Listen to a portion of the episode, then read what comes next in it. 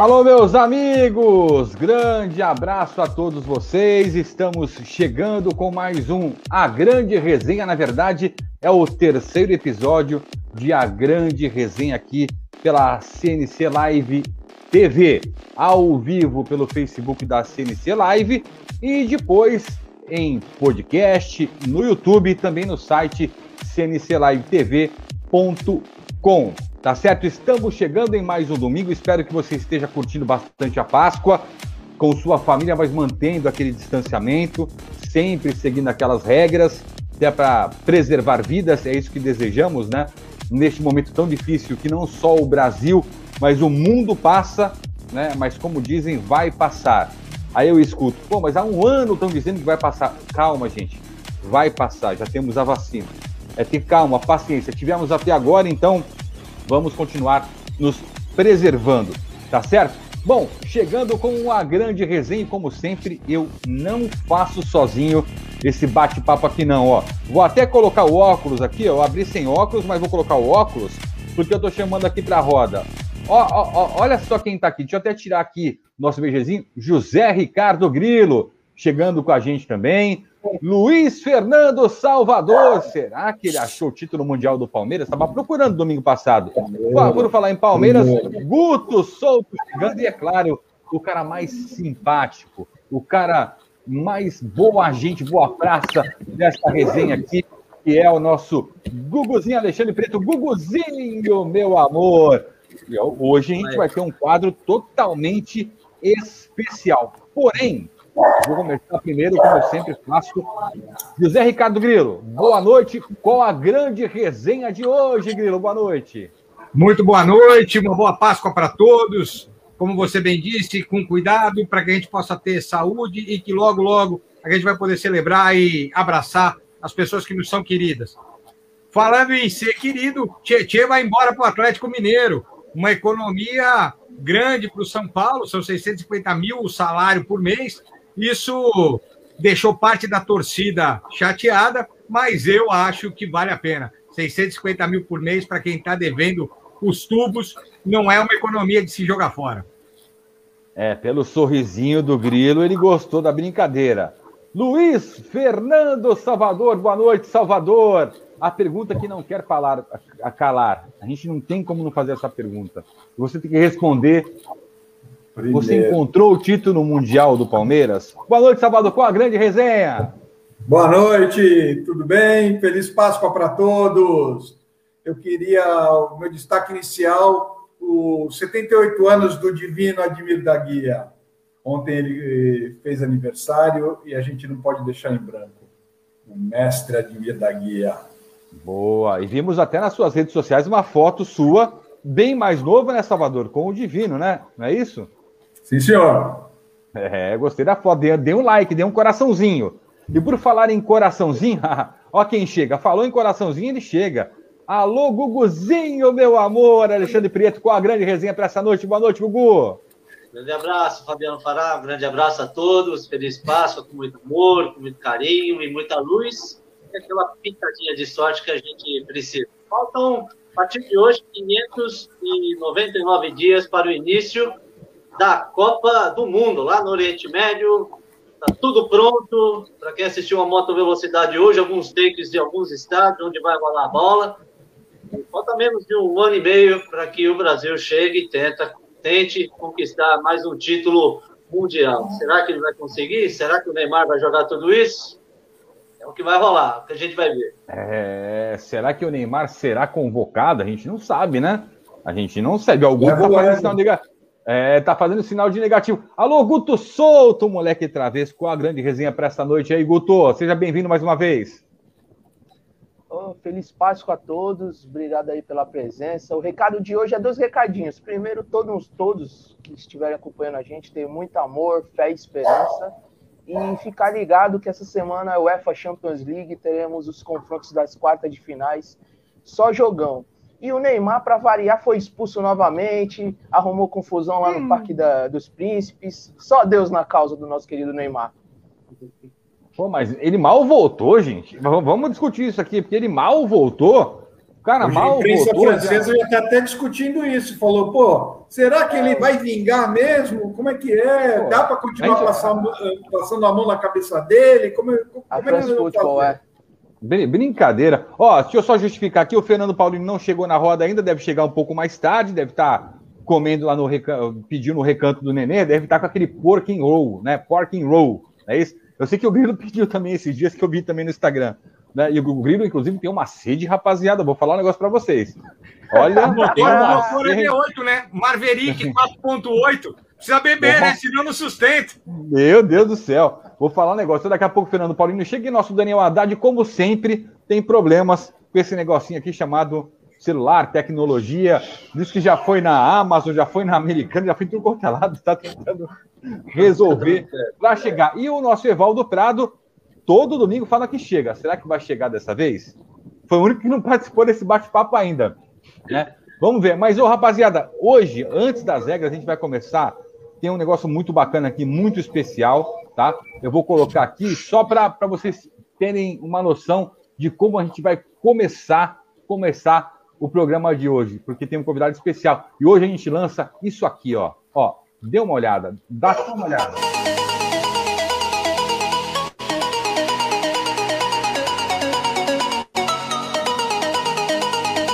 Hoje é dia de resenha musical. E resenha musical a gente traz quem? Paulo Costa para roda, um Santista aqui para roda. Salve, galera. Mais um. Paulinho, tudo bom? Muito obrigado aí pelo convite, tudo ótimo. Melhor agora aqui com vocês. Valeu, obrigado Seja mesmo. Bem-vindo. É um prazer. É isso aí. Muito obrigado. Respeita, Vamos de rock and roll. Respeita nós aqui, Salvador. Aqui é Santos, pô. Aqui, aqui é, é fechão, pô. Cacete. Olha, tá aqui, tá 3 contra, 3 contra 2 contra 1. Olha lá, isso. Aí, Marchinha de carnaval no violão agora. Puta aí sim. Que... Ó, antes de É que o, o hino do Palmeiras eu não sei tocar, nenhum aluno pediu ainda, meu. É, tem que ser o do Peixão. Vai desafinar aí. nenhum aluno pediu. É porque o Paulinho. O, o Paulinho não tem nenhum aluno da década de 50 lá, né? Então vai ser difícil. Nada, não sei. difícil. Olha, vou chamar o meu primo de Sabino para tocar aí o hino do Palmeiras. O Paulinho Aqui, não pode nem fazer uma homenagem ao Divino, né? Porque o Divino jogou num dos maiores clubes do Brasil, Sim. o Bangu. No Bangu, ele foi um grande jogador do Bangu. Aí, Eu é... adoro isso. Verdade, adoro verdade. Isso. Mas de, de qualquer forma, um grande craque, né? Parabéns para ele. Eu estava vendo vocês acompanhando já aí e fez aniversário esses dias. Felicidades a ele. Grande craque, grande nome do nosso futebol, sem dúvida. E ainda galera, joga bola. É, ainda joga bola, joga bem. Bem melhor do que esses pereba que estão lá no Palmeiras. Ô, ô Paulinho, ó, você chega aqui, é, a rapaziada vai chegando aqui, ó. ó o Luciano Guilo já Paulinho Costa é um craque da música, craque oh, da música. Muito obrigado. Ô, ô, muito Paulinho, obrigado. É, eu não sei se te falaram, mas a gente aqui, para o debate, eu quero que você participe aqui, lógico, você vai tocar para a gente, cada um tem um pedido aqui, né? É, ô, Guto, uhum. não vale sertanejo, tá? Sofrência aqui não, meu amigo, tá bom? Já vou tira. Vou é. pedir a Magedon para ele. É, ó, aí a, é, é, a, gente tem uma, uma certa, uma, umas regrinhas, você vai participar do debate, tem umas regras para o debate. Eu quero ver se você aprova, Paulo, tá? Eu tentei acrescentar não, algumas regras. Ver. Mas, mas no grupo aqui da rapaziada aqui, ninguém soube colocar de maneira séria as regras. Eles acham que é brincadeira isso. Então eu vou aqui puxar um vídeo aqui para nossa plataforma, que tem aqui, cadê? As regrinhas, as regras, as regras. As regras estão aqui, ó. Dá uma olhada aqui, ó, ô, Paulinho. Vamos lá, vamos lá. Eu vou, vou cantando a bola para vocês todos aqui, ó. Tá chegando aqui, ó. Beleza. Para participar da grande resenha, tem que respeitar os coleguinhas de transmissão. Não é claro. permitido mentir sobre os títulos do time do coração. Não pode mentir sobre títulos. E tem que tipo comentar... o Mundial do Palmeiras, essas e... coisas não valem. É, essa regra é para isso. E, tipo, comentar todas as notícias. Todas as notícias têm que ser é, comentadas. Então, essas três regras básicas aqui da grande resenha. E se não cumprirem essas regras, tem punições. Nós estamos no terceiro episódio, até agora ninguém foi punido, tá? E a gente vai agora para a parte das, das punições, Paulinho. Por que que acontece? Se o cidadão infringir uma dessas regras, ele é advertido com o quê? Com um cartão amarelo. Tá amarelado. Claro. Recebeu, recebeu o cartão amarelo, tá advertido apenas verbalmente. No segundo cartão amarelo, ele fica dois minutos fora da live.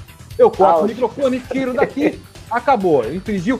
E aí, ele persistindo no erro depois que ele voltar, o que acontece, meu amigo? É cartão vermelho. Mas ele tem uma chance. Ele escolhe um coleguinha que está na resenha e tenta argumentar em um minuto o porquê ele deve ficar mesmo com tantos erros.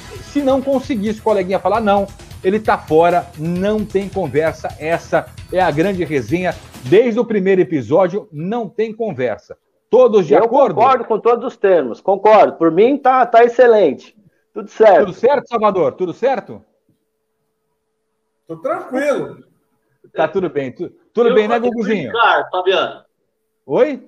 E o Green Ah, o Card? É, é, quem for muito bem aqui, ou muito bem, a gente dá o green card. Boa, não coloquei o green card. Na próxima vai ter. Vai ter o green card. Na, na semana passada, por exemplo, o Fernando Paulino deu uma tiradaça ali, o Salvador não tava, né? Foi na semana passada ou foi no primeiro, no primeiro episódio? Eu não lembro. No primeiro, né, Guto? No, No primeiro ele pagou para ter o cartão. É, né, ele pagou, não, só teve um cartão Green Card. Então, o cara que for muito bem aqui é o Green Card. Quem, e o Green Card, ele tem, ele pode interromper o mediador, ele pode fazer a pergunta que ele quiser. E no caso, nesse momento, dos seis que estão aqui na tela, quem começa com o Green Card é o nosso convidado Paulo Costa. Ele começa com, com o Green Card. Tá correto? Pra gente começar essa resenha, o que, que vocês acham de começar com uma música bacana? Ah, fácil. O que, que nós temos aí, Paulinho, para abrir? Olha, pensei da gente abrir já, chegar chegando com um Bon Jovi, Boa, lá dos anos 80. boa. Pode ser? O que, que vocês acham? Manda bala. Beleza? Então bora. Época Desce o boa. rodo. Bom tempo, né? Pro futebol não era muito bom nos anos 80, no peixão pelo menos, mas na música Nunca foi eu bom. curtia bastante. Al- Alguém já Pois teve é. o cabelo do Paulinho? O Guto, o Guto não tinha nascido nessa época ainda. Nos Não, anos não 80 tinha. o Guto não nasceu. Eu não Rapaz, tinha. mas a, Bem, né? música, ele- mas a música ele conhece com certeza. Eu Manda bala. O primeiro Bora lá. aqui. Vocês tinham cabelo na época? Essa é do terceiro, ó. Tu vai gostar. The heart and you're to blame, darling. You give love a bad name.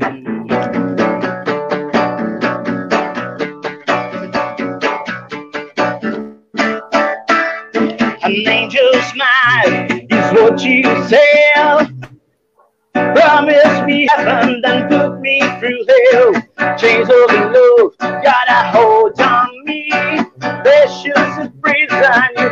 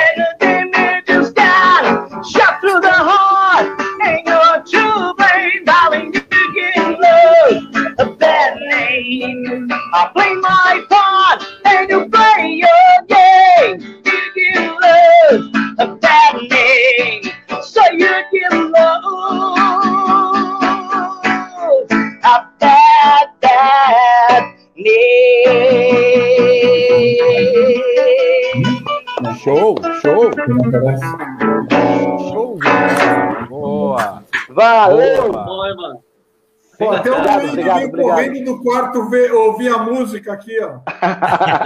Sensacional, sensacional. Legal, já tem legal. Pedido aqui, já tem pedido aqui na live, daqui a pouco a gente coloca aqui, porque a gente vai começar essa grande resenha. Deixa eu ver o primeiro assunto que eu separei aqui. Vamos começar falando do Neymar? Vamos? Do Neymar. Ô, Guto, para a gente, para colocar na roda aqui a nossa, o nosso debate, o que, que exatamente o seu Neymar fez hoje lá em Paris? Foi, foi ontem, né? Ontem ele estava voltando, isso, estava voltando, né? O PSG perdeu no Parque dos Príncipes pro Lille. E ele mais uma vez começou a fazer graça no final do jogo e tal. Aí levou a bola pro canto. Aí resolveu brigar com o Diallo. Aí, beleza. Teve aquela deixa que eu chuto, deixa que eu deixo. Aí na hora que eles desceram para ir pro vestiário, resolveram se tretar. Se não fosse seguranças, eles iam sair na mão mesmo. E o France Football, né, uma para quem não sabe, é um site tipo conceituadíssimo, né, na Europa, meteu o pau no Neymar e fez a, a incrível pergunta que eu faço para vocês. Quando será que o Neymar vai amadurecer? Ou será hum. que ele irá amadurecer alguma vez? É, eu, eu passo essa pergunta aqui primeiro pro José Ricardo Grilo. Ô Grilo, enquanto eu preparo aqui para colocar coisinhas do Neymar aqui do lado, quando ele vai amadurecer, Ingrid? Ou será que ele vai amadurecer? Ou não vai amadurecer? Eu, eu acho que o Neymar falta um equilíbrio emocional para ele desde sempre. Esse equilíbrio emocional levaria ele a ser um dos melhores do mundo. É, já é um dos melhores do mundo, mas com certeza brigaria entre os três com mais qualidade. Ainda mais agora, né? Decadência, decadência no bom sentido de Messi e Cristiano Ronaldo baixando, ele teria toda a chance de assumir esse, esse espaço. Mas a, o desequilíbrio emocional que ele apresenta é muito grande. E talvez, talvez, eu não posso afirmar isso, é, é um cara que é acomodado com o que já chegou, onde chegou. E chegou longe, claro, mas ele tem mais. A gente acredita que ele tem mais. Hoje, sem dúvida nenhuma, para mim, é o jogador disparado brasileiro com a melhor qualidade que nós temos. E talvez a gente não tenha nenhum que chegue próximo da qualidade que ele tem. Diferente das décadas passadas, onde a gente tinha Ronaldo, Rivaldo, é, onde a gente tinha o quadrado mágico, Robinho, Kaká. Não tem. Nós não temos hoje. Então ele seria esse cara, né? Pela liderança técnica que ele tem. Mas o desequilíbrio emocional dele é muito grande. E eu não sei se já com esse com essa idade, é um homem, né? É um homem formado, com experiência, com bagagem, continuar fazendo coisa como essa. E tem mais, né? É muito fácil ser macho dentro do campo de futebol, porque tem um monte de deixa disso. tem um monte de deixa disso, né? Na rua eu não sei se seria assim, não. É. Ele tá com 29 anos, né?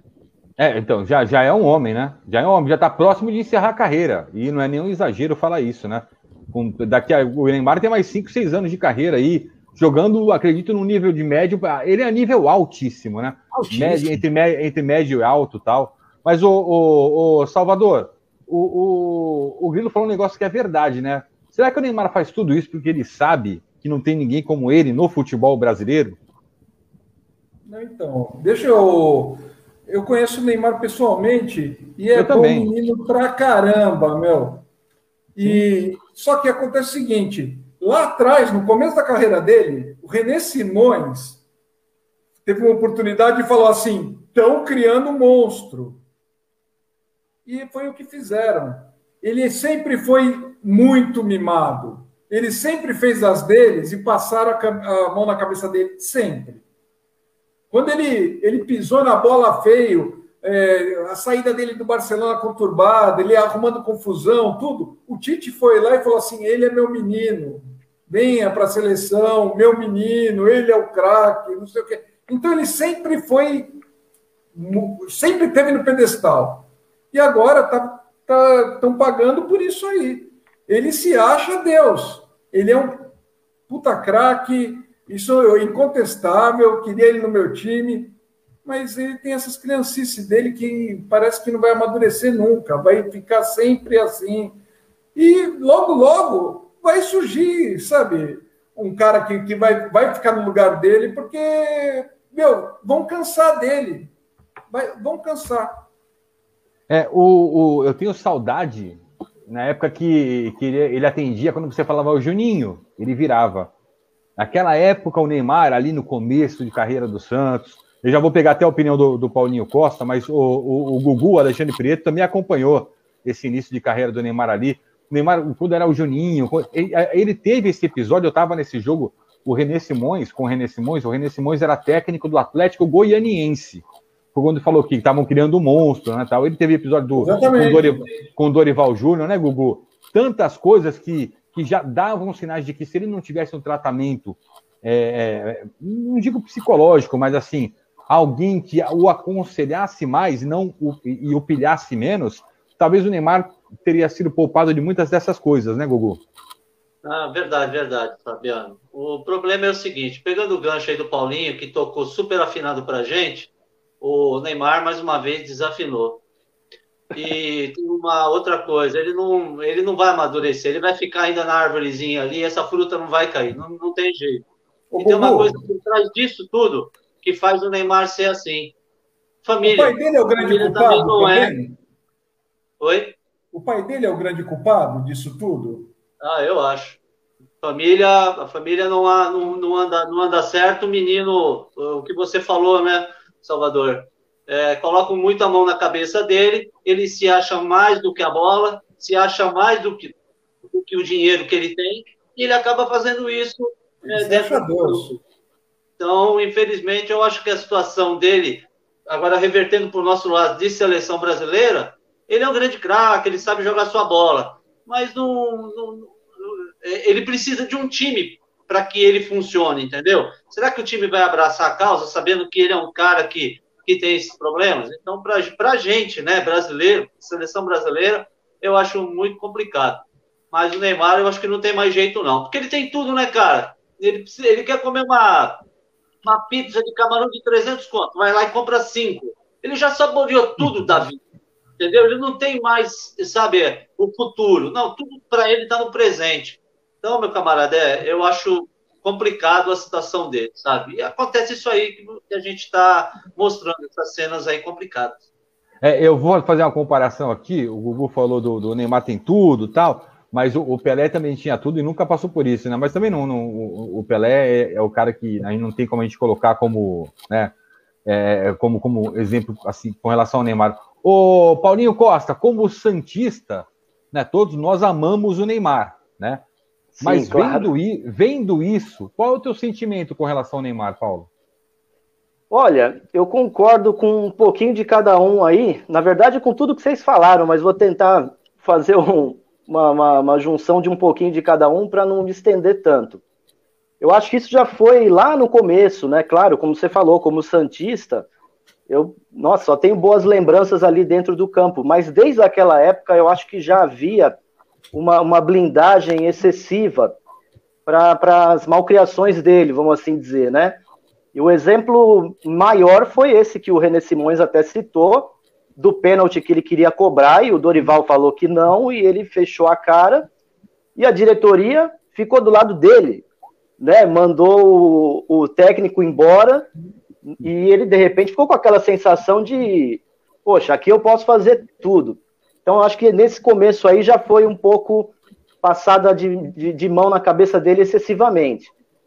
Acho que depois, quando ele foi para a seleção, ele não tinha. Depois, não, já naquela época, né? Ele não tinha o que o Zé falou, por isso que eu falei que eu quero fazer uma compilação de todo mundo aí.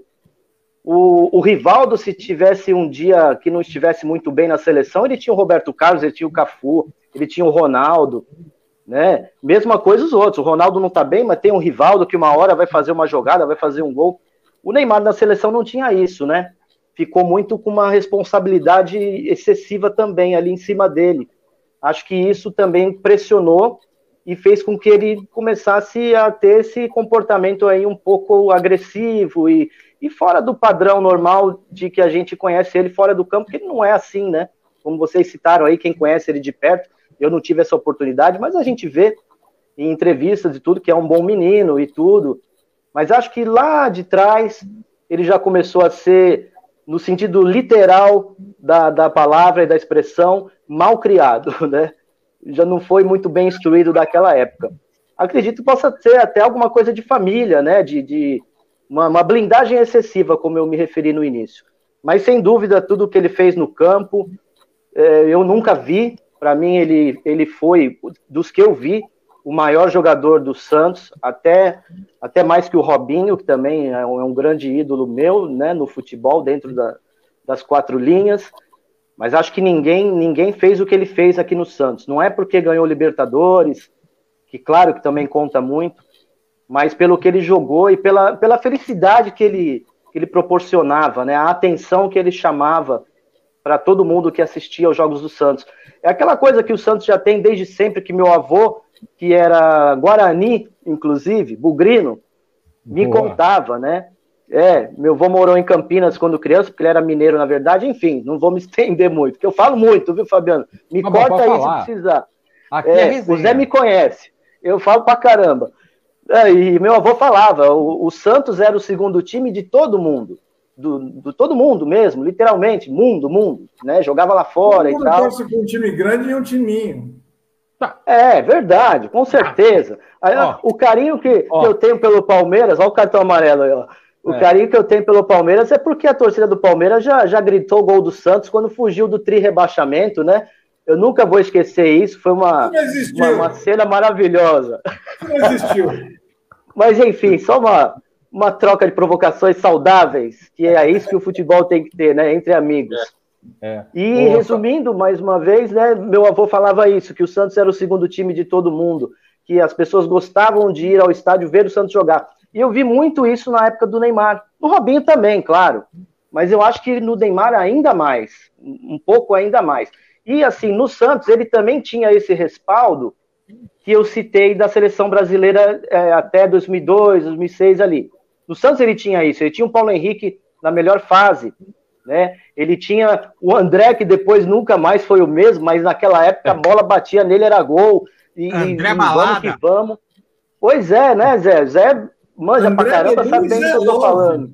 Zé Love. Então, até o Zé, até o Zé Love. Então, quer dizer, a coisa ali. O Arouca nunca mais jogou a mesma coisa. Mas, é, ó, o time Paulo, inteiro. Eu vou, eu vou fazer a colocação aqui. Eu acho. Assim, a gente está falando o quanto isso repercutiu na carreira dele. Mas ele é um homem. E, e, e, como um, um homem evoluído, esse mimo, ele já deveria ter deixado isso para trás. Vai fazer um processo terapêutico. Vai. Concordo, Zé né? Vai, isso interfere na sua carreira. A gente não consegue separar o profissional do pessoal. Ponto. Eu concordo. Ainda mais assim. Ele já tem tudo que ele quer. Eu acho que isso é uma das coisas mais ah, que impactam na fome. Que o Fará fez uma comparação. Fará, eu acho que a comparação não é com Pelé. A comparação é a fome de querer continuar vencendo. Com, com o Pelé não dá, porque o Pelé não dá para comparar ninguém. Pelé é Deus. E aí a gente vai olhando para esse caminho, a diferença é gigante. E quando a gente olha para isso, será que não falta fome? Eu não quero mais nada. Eu já tenho um salário. Esse cara não precisa mais trabalhar por mais cinco gerações. Então, eu acho que esse processo, só para concluir, Paulinho, para voltar a palavra para você, que o, o, que eu estou dizendo é que não dá para a gente continuar dizendo que ele é um menino que passaram a mão na cabeça dele e fizeram isso. Ele fez isso com ele, tem que assumir a responsabilidade que é ele que fez isso com ele. Independente dele ser uma boa pessoa, como disse o Salvador, não significa que ele é um bom profissional, né? Eu posso estou deixando a carreira passar, Grilo. Exato. É foi que nem o, o, o, Robinho. O Robinho, eu acho que ele não fez essas, essas coisas que nem o Neymar está fazendo. Mas é um cara que também foi lá para fora para ser o melhor do mundo. E, e acabou sendo só um mercenário da bola não foi mais do que isso. E não foi melhor do mundo coisa nenhuma. O, o, o Neymar era para ser o melhor do mundo, também não vai ser, não, não vai ser porcaria nenhuma, vai voltar para encerrar a carreira aqui como Robinho e nada mais. Nunca oh, vai ser um Ronaldinho, um, um Kaká, um, um, um Ronaldo. Não vai, meu. Ó, é, é, eu vou contar uma história para vocês. O, o Gugu sabe, e essa história também tornou-se pública, né? Desde que o Neymar teve um problema com o Dorival Júnior, teve esse negócio também do René Simões, né? O que, que o Santos, na época que era presidido pelo, pelo saudoso Luiz Álvaro de Oliveira Ribeiro, fez? Pegou um profissional do marketing dele, chamado Eduardo Muso, Duda, que estudou com a gente, inclusive, Gugu, na Unisantos, né? Pegou o Galo, amigo. que é filho do também saudoso Iberê Cirna, né? do, do grande professor Iberecina, foi meu professor, o professor do Alexandre Preto também, da Unisantos, não sei se de mais alguém aqui, e, e, e, falou assim: vocês vão tomar conta da carreira dele. O gerente de marketing do Santos na época era o Armênio Neto, inclusive. Né? O Neymar mudou completamente as atitudes dele com essa equipe, que o acompanhou durante muito tempo, inclusive na Espanha, quando ele teve o período do Barcelona. Só que teve uma época que o Duda saiu brigou, teve é, batalha judicial entre os dois, entre as duas partes tal. enfim, ficou só o Galo. E parece que ali deu uma desmoronada naquela orientação ao Neymar, como se portar, enfim, atitudes em campo, tudo isso era, era bem trabalhado pelo Duda, né, pela equipe que cercava o Neymar. O Neymar sempre teve uma belíssima equipe de marketing que cercava ele. Parece que com o tempo, quando ele, quando ele saiu para o Paris Saint-Germain, parece que isso acabou se diluindo e você não via mais o Neymar controlando os nervos, via ele fazendo o que ele queria. Essa foi a impressão que ficou para mim, tá? É, e sei muito bem e conheço o Neymar também de muito tempo e conheço o pai dele. Eu sei que isso não é, não sei, não é influência do pai. Eu posso garantir para vocês, não é influência do pai. O Neymar é desse jeito. O menino desde os 11 anos de idade tem um monte de holofote direcionado para ele. Enquanto ele teve alguém, uma equipe para segurar a bronca dele, para o orientar, ele segurou. Ele foi o Neymar que todo mundo queria ver. Depois que isso acabou, quando ele caminhou sozinho, aí foi o Neymar que ninguém queria ver. Inclusive, a atitude dele é, dentro e fora do campo acaba está interferindo sim tecnicamente no futebol dele. Isso eu quero a opinião também agora é, da rapaziada colocar isso. O, o, o, Neymar, o nervosismo dele, essa falta de controle, muitas contusões seguidas, né? Tudo isso, tudo, tudo esse entorno, tudo, todo esse contexto, esse cenário que eu descrevi para vocês, não está tecnicamente afetando o Neymar. O Neymar hoje, ele, óbvio que ele é o melhor jogador que, que a seleção brasileira tem à disposição, mas não é aquele melhor jogador que todos queríamos. Vou começar pelo Guto. Tô errado, Guto? Se eu tiver é... também, vai tomar amarelo. Não, então, só para voltar um pouco, é, eu não sei se todos aqui, todos aqui são pais, tirando eu, não sei se alguém, todos são pais, né? Dizem que quando você é pai, você amadurece mais cedo. O Neymar foi pai cedo né? Então, talvez isso talvez era para dar esse start. E sobre essa confusão, por exemplo, que você falou que aconteceu na carreira, principalmente no último ano dele do Barcelona, eu não me engano, não sei se foi isso, foi na época que ele deixou de ser agente do Ronaldo, né, da Nine e tal. Talvez pode ser isso que tenha acontecido, que aconteceu muita reformulação. Mas eu acho que o Neymar ele só não foi melhor do mundo, ao meu ver, não é defendendo ele, porque existe dois monstros sagrados hoje em dia que são comparados a Pelé e outros, a Maradona, enfim. Não, que é o Cristiano não, Ronaldo não, e o Messi. Não, não, para de falar esse negócio de Pelé. Que comparado a Pelé? Esquerda tomou amarelo. Já não, tá não comparados ao Pelé. Pelo amor de Deus, não vem falar negócio do Pelé. Esquece o Pelé. eu falei Ronaldo, tirando Messi, Pelé. Uma geração Nutella aí, para com isso. Que Pelé, eu falei tirando não Pelé. comparando, eu falei não comparados ao ah, Pelé, tirando então, o Pelé. Peraí, então, então, peraí, Guto, peraí. Então vamos ao VAR. Ele falou isso mesmo? Me enganei, ô, ô Salvador? Ele... Mantém, mantém o cartão amarelo ou retira o cartão amarelo? Retira, retira, retira. Ah, é coisa, tá retirado, Guto. Segue. Não, então, eu falei não comparando, não comparado ao Pelé, mas comparado ao Maradona, ao Messi, ao Cristiano Ronaldo, ele é comparado a esses jogadores porque é, é o nível, vamos dizer, que você falou, Nutella, que é a geração VT, que veio desde o primeiro desde o primeiro, desde o início do Ronaldo, por exemplo, que em 94 tinha todas essas visões dele, e o Neymar teve muito isso desde sempre. Mas eu acredito que essa mudança assim para o PSG deixou ele mais com a cabecinha mais na lua. Mas eu acho que como ele ter sido pai cedo, pelo menos os que dizem, né, pessoalmente, falou que a pessoa amadurece mais, mas no caso dele não foi muito não, né? A forçada Olha. dele para ir para o PSG já foi para ele ah. ser o melhor do time, ser o dono e... do time, né? Ele, é. ele quis ser o ele saiu... mandar no time. Tanto é que já chegou lá brigando e. e Ô, Salvador. Barcelona, porque lá ele era mais um. Ô, Salvador, então, mas você sabe que essa... em todo lugar. Você sabe que essa jogada dele para o PSG, eu achava, meu olhar, é que ele fosse assumir uma responsabilidade de ser o homem do PSG. Falar, a bola é em mim, bola tá comigo, eu vou jogar. Então, yeah. É. eu achei que naquele momento era bom para a carreira dele. Não foi o que foi. aconteceu, né? Não foi. Era para ser ele... isso. Mas é, na, era na ser isso. dele, era para ele, ele ser o dono do time. Mas ele trombou mas com um monte é. de fera lá. Mas ele trombou com um monte de fera lá. É a o Cavani, né? Exatamente. Então, o Cavani, o Cavani ele pegou logo de cara, meu. E, que, né? e quem se deu melhor? O Cavani foi embora do clube.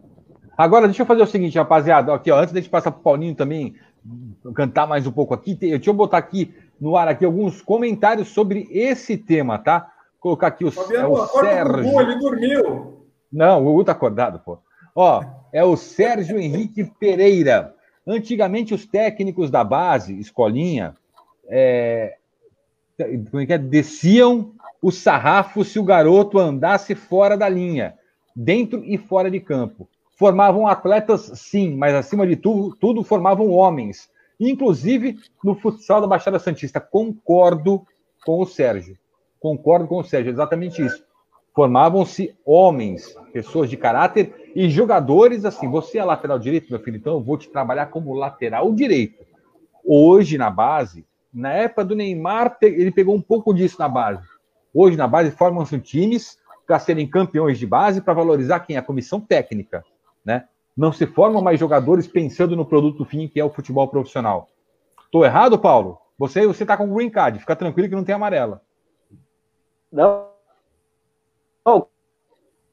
Concordo. Só concluindo anterior, sobre o Neymar mesmo, eu acho que talvez ele tenha imaginado que ele teria o, o, protagonismo lá fora que ele tinha no Santos, né? Eu acho que isso Sim. também deve ter mexido com a cabeça dele. Mas vai ao encontro do que o Zé falou. Ele que se vire com a cabeça dele, ele que faça uma terapia e ele que se resolva. Concordo contigo, Zezão. Não dá para jogar a, a, desculpa nisso para sempre, né? Não estou passando pano, não. Mas eu acredito nisso, né? Assim, usando a empatia e nos pondo no lugar do menino. Você aqui é rei, tudo que você faz está maravilhoso, está lindo, está fantástico, você brilha todo jogo, você faz golaços e tudo. De repente chega lá fora, a coisa não foi igual, óbvio, né? O nível é outro. Eu acho que ele talvez imaginasse é, o mesmo nível de protagonismo na seleção também, que não veio a acontecer, e esse acúmulo de coisas, de repente, podem ter, pode ter vindo, vindo a, a deixar ele meio confuso. Agora, que não é desculpa e que não pode ser usado para ele como um escudo, né? Para que possa usar de violência e agredir o, o, colega, como você mostrou nas cenas aí, de jeito nenhum. Isso eu Sim. discordo plenamente. E é claro que nosso amigo que, que escreveu aí tá correto, né? E deixando claro que ele usa uma, uma metáfora antiga quando ele fala descer o sarrafo, né? Porque hoje em dia a gente é. tem que ter cuidado com tudo que fala. É, é. claro que ele tá, tá usando de, de um certo até, né? Mas eu concordo, cara. A gente via isso nos, nos treinadores antigos, né? O, o Tele, que, que o Zé tanto, tanto admirou e admira até hoje, e é todos nós, né? Todos os jogadores falam, o Tele era chato, ele era um pai, né? Ele, ele cuidava da gente na vida pessoal, ele, ele, ele dizia o que, que a gente tinha que fazer com o dinheiro. Tal. Então, essa coisa de, de formar caráter mesmo, de formar homens, e não apenas os atletas. Eu, eu concordo sim, concordo e, e acho que faltou isso para ele sim. Talvez por ele já despontar como uma grande estrela desde criança, nenhum treinador tenha tido é, a coragem suficiente de trabalhar dessa forma, né? Pode ser uma, uma, uma, uma ideia do que, do que pode ter ocorrido, mas eu acredito que é mais ou menos por aí, assim, é uma questão de, de criar caráter, de criar homens além de jogadores, sem dúvida. Ó, sem dúvida. A gente estava falando do pai dele aqui, tem participação, vou colocar na tela aqui, ó. O Luiz Fernando Grida colocou o pai dele foi discutir ao vivo com o Flavinho, Flávio Antunes, hoje técnico da base, em um programa Lembro da Baixada Santista, que foi o Esporte por Esporte, né? Que eu trabalhei durante décadas, defendendo o filho que Sim. por ter ido a uma balada. Esse negócio de balada, eu, eu lembro dessa confusão, o Paulinho já disse que lembra, muita gente assistiu, tá no YouTube aí para se, se quiser assistir. É, foi uma discussão, é, não teve um cunho é, pessoal, mas o que eu não gostei foi o pós-discussão. Não teve briga, gente. Foi que o Flavinho não durou mais um mês e meio no Santos. Ele era técnico da base também caiu.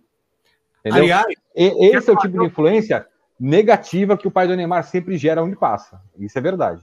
Uhum. Quero fazer uma colocação sobre a base. Né? Acho que é importante fazer uma colocação sobre a base do Santos, que eu conheço bem o futsal do Santos e juntar um pouquinho com essa história é, que a gente está trazendo à tona aqui. A base do Santos é tricampeã mundial de futsal. Sim. Tem um trabalho, um trabalho espetacular. Eu não conheço o campo. Eu vou falar do que eu conheço, que é o futsal. O futsal é feito por é, pessoas altamente competentes. Barata, pô.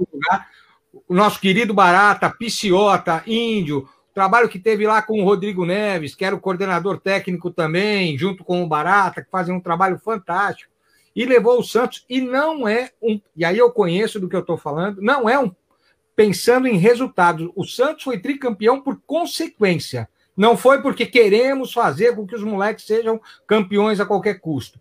Por isso, o Santos tem uma base hoje que, quando precisa, recorre e tem jogador. Porque esse trabalho junto do futsal com o campo tem feito toda a diferença. Aliás, talvez a nossa salvação, nós discutimos aqui no programa anterior, o, o, a salvação do futebol brasileiro seja um bom trabalho de base e a gente conseguir manter essa molecada mais tempo aqui. o Luiz Fernando colocou mais, mais aqui, ó. É, Neymar deu azar de ter que disputar com Messi e CR7, Cristiano Ronaldo, e deu sorte de ter pego a pior geração de craques no futebol brasileiro. Verdade. Eu vou colocar uma outra pergunta, vamos ficar indo em cima desse, desse debate sobre o Neymar, gente. Ô, Gugu, se o Neymar tivesse na mesma geração que o Ronaldinho Gaúcho, o Neymar seria menos que o Ronaldinho Gaúcho ou mais que o Ronaldinho Gaúcho? Uh, antes disso, eu vou falar uma coisa. Você estava aí no início da, é, da, da, conversa, né? Que você explanou que o Santos montou ali um departamento para ajudar, né? O, o, Neymar. E aí ele acabou melhorando tudo. Engraçado, né? Hoje tem os parças do lado dele. Eu queria saber se esses parças, se ele tivesse, oferecesse um pão com mortadela e uma tubaína, eu queria saber se eles tivesse, estariam do lado dele. Não. Entendeu? Então tem essa, tem essa coisa, cara. Eu acho, eu acho é, é, é muito turbilhão em cima dele, ele não sabe mais o que faz. E quando acontece alguma coisinha, a gente acaba lidando com esse, com essa situação, entendeu? Eu acho, eu acho que o Ronaldinho seria mais do que ele, entendeu? Porque o, o Ronaldinho eu sempre admirei o futebol desse cara. Ele desequilibra e ele sempre manteve a mesma personalidade. É um cara que gosta de falar, essas coisas todas, mas quando ele ia pro pau, ele ia.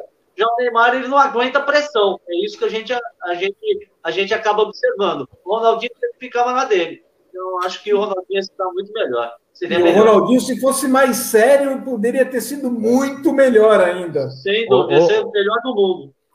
Mas o oh, oh, Salvador, Gugu, Paulinho, Guto, Grilo. Cara, o Ronaldinho Gaúcho, cara, ele foi um espetáculo no Barcelona. Eu não vi, na, é, é, é, sério, jogador brasileiro atuando fora, como eu vi Ronaldinho Gaúcho. Cara, ele foi um monstro.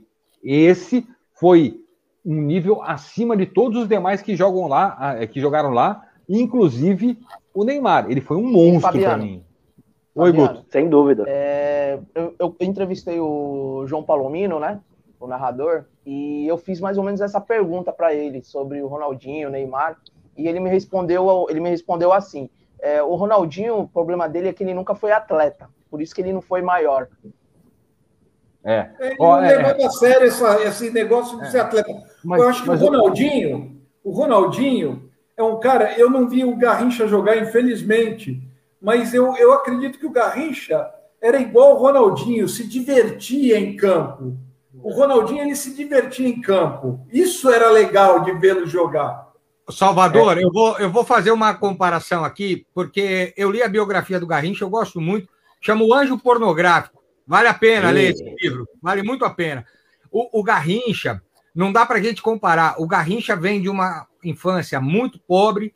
Garrincha tinha problemas com a bebida muito grande, porque quando ele passou fome, quando era garoto, a mãe, para não chorar, isso acontece em muitas regiões do Brasil, ainda hoje, a gente sabe disso. A mãe botava bebida alcoólica, cachaça mesmo, para ele tomar, e isso ele ficasse para poder dormir, né? Para saciar a fome.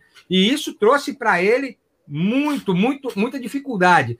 É, eu acho que também não dá para comparar ali, não, porque o que o Garrincha superou na vida, o gaúcho não precisou superar. Não, não digo, comparando eu, a comparação que eu fiz é assim, do, de alegria, de alegria dentro do campo. Perfeito. Jogar perfeito. se divertindo, jogar brincando. Perfeito. Não perfeito. esse negócio do o, o, o, Neymar é muito sério, ele quer ele quer ir no confronto, ele quer rolar no chão, ele quer fazer o carnaval dele. Os dois não se divertiam. Pelo menos o Ronaldinho eu via cara, ele, pô, brincando com a bola, cara. É sensacional. Não, concordo, concordo contigo. E eu queria colocar uma coisa. Coloca aí o Ceará parando ele pelo Internacional, meu amigo Ceará, que logo, logo vai ver a gente parando ele, porque Ceará começou a na Copa no na final do Mundial, teve que marcar ele, ele não jogou, hein? O, o Ceará pelo, pelo Inter, né? Pelo, pelo Inter, Inter, pelo Inter. Ceará que foi. Ó, deixa eu colocar, continuar aqui, a gente tá vendo aqui, ó, brincadeira, o cara era um bruxo mesmo. Essa, é, o que a gente tá, Não, meu Deus do céu, pelo amor de Deus, para. Ó, tem aqui mais umas questões antes da gente colocar o Paulinho para cantar, porque, pô, o Paulinho tá aqui, ó, tá observando, Paulinho, pode, tu tem green card, pode, pode meter a maré tô, rapaziada tô, tô aí. Tô curtindo, tô curtindo, pode ficar ó, tranquilo, tô adorando aqui. O, o, Sérgio Henrique Pereira colocou aqui os toys, é mesmo, lembra que o Neymar fazia o toys, tá, os toys, né? Aí o, o, o Luciano do Grilo colocou uma pergunta interessante. Na Copa de 2002, Neymar seria titular? Responde para mim, Paulinho. Seria titular? Rapaz, essa pergunta é muito difícil, né? A gente. Qualquer situação hipotética é difícil. Mas eu, eu acredito que ele daria, poderia jogar alguns jogos, né? Porque, poxa, 2002, cara, quem que você ia tirar para deixar ele ser titular ali? É, né? é complicado. É não, você vai, você vai tirar o Ronaldo? É, lembrando que o meio. Não vou nem responder, né? Lembrando Tinha o Kleberson, do... era aí que você ia falar. Era o Kleberson, Gilberto Silva, começou com o Juninho Paulista. Sim, mas, sim, mas lá, aí os caras que davam a consistência, né, meu? Tu vai tirar o, o Kleberson para pôr o Neymar, tu vai deixar o time muito arreganhado. Exato. Complicado. Em tese, ele jogaria no lugar do, do Gaúcho. Mas ele, ele ia ser aquele jogador para decidir. Não, ele, exato. Como, como o Denilson entrava, de repente. É isso, é isso. Como o Denilson ele, entrava. Entraria ele não eu acho, eu acho, eu acho que, que seria mais adequado. Dizer que ele ia ser titular, eu acho difícil. O time ali era impecável, né, cara? Não, não, não tinha muito no que mexer, né? Era uma, uma seleção que você sabia que uma hora ela ia ganhar. Não sei como, não sei quem vai fazer o gol. Mas uma hora o né? Rivaldo vai resolver. Sim, sim, na época do Felipão. É, uma hora o Rivaldo vai resolver, uma hora o Gaúcho vai resolver, que era o que acontecia. O jogo contra a Inglaterra, os dois gols partiram do Gaúcho, que depois ele acabou sendo expulso no mesmo jogo, né? Ele bate a falta lá e o Siman tá procurando até hoje. E o segundo gol, que é do Rivaldo, ele faz toda a jogada. Faz toda a jogada e fala: Rivaldo, faz o gol. Eu até vi o Rivaldo falando que o Felipão pegava no pé dele para ele chutar de pé trocado, né? quando a bola fosse aberta no, no lado direito, e ele invertia o corpo e batia de esquerda, né? E ele Sim. fez exatamente isso nesse jogo e a bola entrou. Então diz ele que brincou, ai professor, não precisa chutar de direita não. Dá para dá pra fazer o gol assim também. E é, ganhamos 2x1 com ele, né? Também. Ah, mas jogava muito, cara. O Rivaldo, para mim, é um dos maiores. Injustiçado. Para mim, o Rivaldo é um cara injustiçado. Jogava Ó, muito de... e fala um pouco dele. Paulinho, deixa eu colocar aqui, ó. O Rodrigo Manini faz uma revelação aqui, ó. Boa noite. Hoje vou revelar o apelido de José Ricardo Grilo. Ah, essa eu gostei. Ih, rapaz, aí, essa aí nem aí eu sei, hein? Aí veio o Rodrigo Neves, o Rodrigo Neves falou, duvido. E colocou aqui também. Abraço ao meu amigo Zé e doutor Fernando. É, Rodrigo doutor. fez um trabalho fantástico. O Rodrigo Neves fez um trabalho fantástico. Era, tava falando dele lá no Santos, junto com o Barata. A comissão continua. Rodrigo faz um trabalho muito sério, é uma galera muito estudiosa. Se olhar o Insta do, do Barata, tá estudando dentro da CBF Academy, você vai olhar o Insta do Piciota, dos outros técnicos, estão todos ali. E Rodrigo Manini, meu querido, esse é meu fã, viu? Esse é meu fã demais. É, mas ele tem que revelar aqui. Ô, Paulinho, é que nós, nós, temos. Quero saber esse temos... apelido aí. É, eu também Manda quero. lá, Fabiano.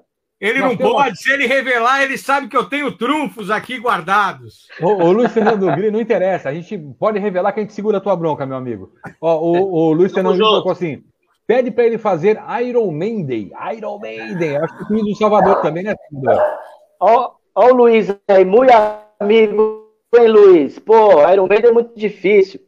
Eu tô brincando, vou fazer sim, vou fazer. É que é uma Manda das coisas que eu sempre comento com os meus alunos, né? Quando você tá não, só uma inserçãozinha rápida. Quando você está tocando em algum lugar, sempre vão te pedir uma música que você não sabe, né? Você pode saber um milhão de músicas, o cara vai pedir uma Toca que você não Raul. sabe.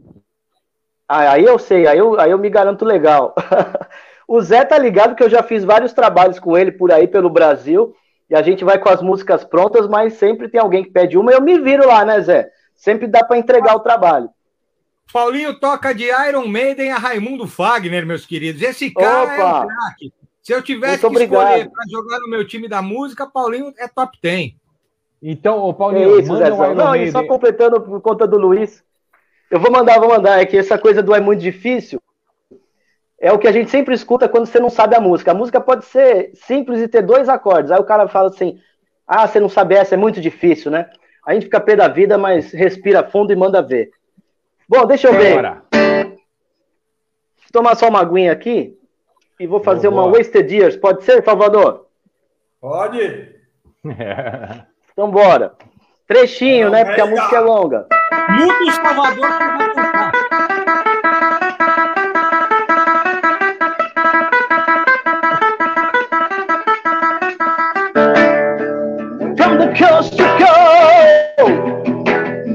The seven seas, travel on far and wide.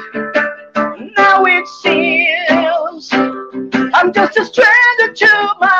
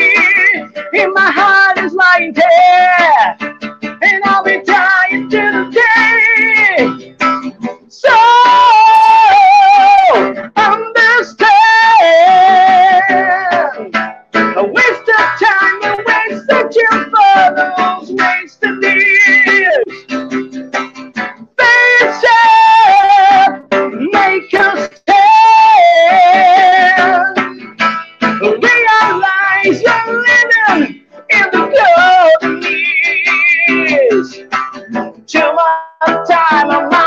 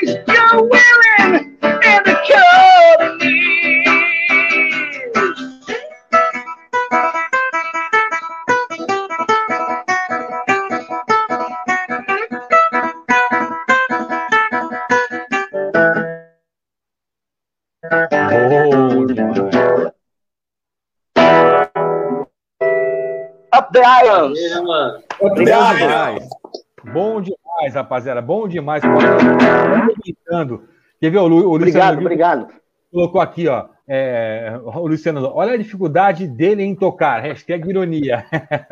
Brincou. Ô, ô, Figura. Negócio. Pra Obrigado. Quem, gosta, pra quem quer aprender música, gosta, sei que você, você dá aula, como é, que, como é que faz? E mesmo assim, nesse período Oi, assim, desculpa, Fabiano, deu uma travada aqui, não te ouvi. Tá, para quem quiser aprender música, tocar, tal, eu sei que você dá aula. Mesmo nesse período, né, que é de pandemia, acredito que você faça também online. Como, como é que te procura? Como é que funciona? Sim, sim.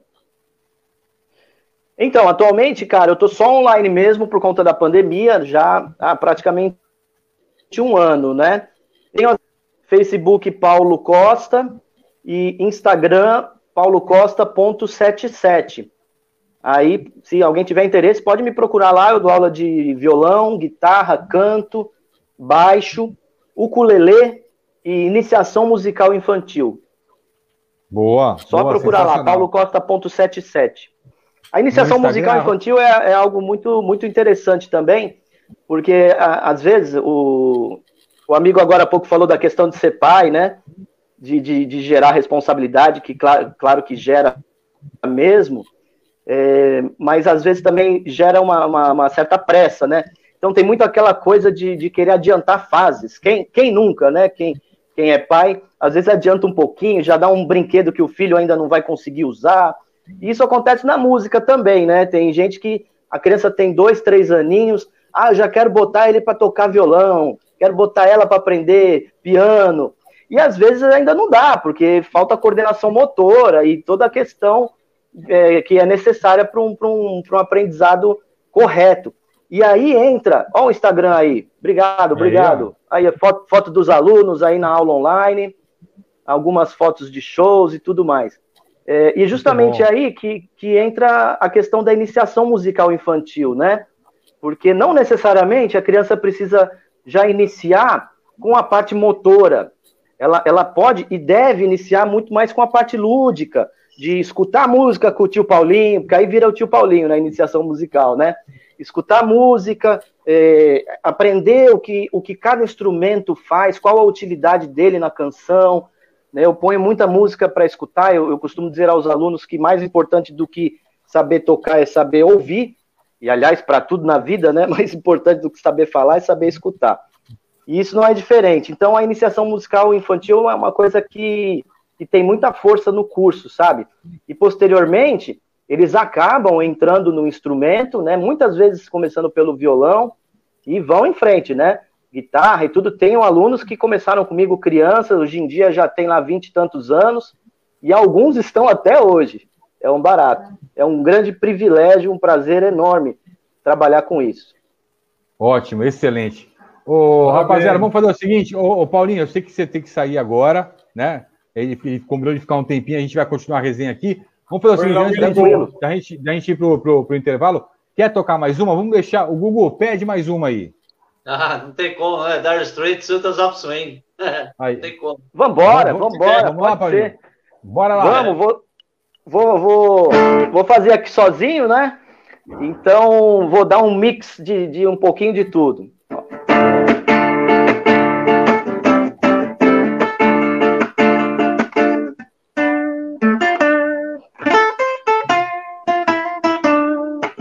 Get a shiver in the dark as the rain and the fire meantime. So louder even a stuff in your hood, everything. Band is blowing Dixon, double four time. You feel the right when you hear the music ring.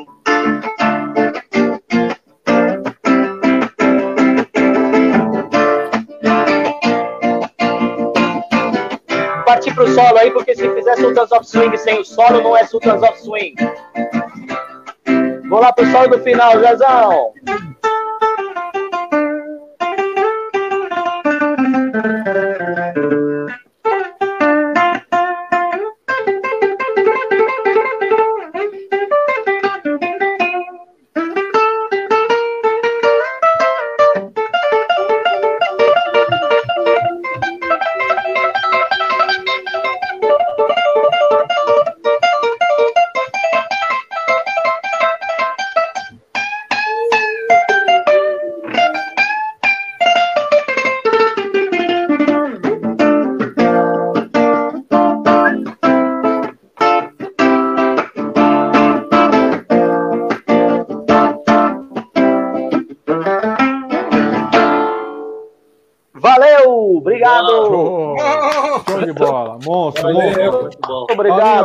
Obrigado, obrigado, obrigado. valeu, Paulinho. Obrigado pela participação aí, viu? Um abraço pelos valeu. comentários também. Vai muito bem. Eu que agradeço, hein? E, e, agradeço a oportunidade e, e, obrigado aí por, por ouvirem os comentários leigos de um Santista apaixonado por futebol. A gente não leva em consideração. O bruxo da música, o Paulinho Costa, grande. Ô, Paulinho, um abraço. Você vai ser convidado mais vezes para participar conosco aqui para brilhantar a nossa grande resenha. Poxa, Fechou? Maior, pra...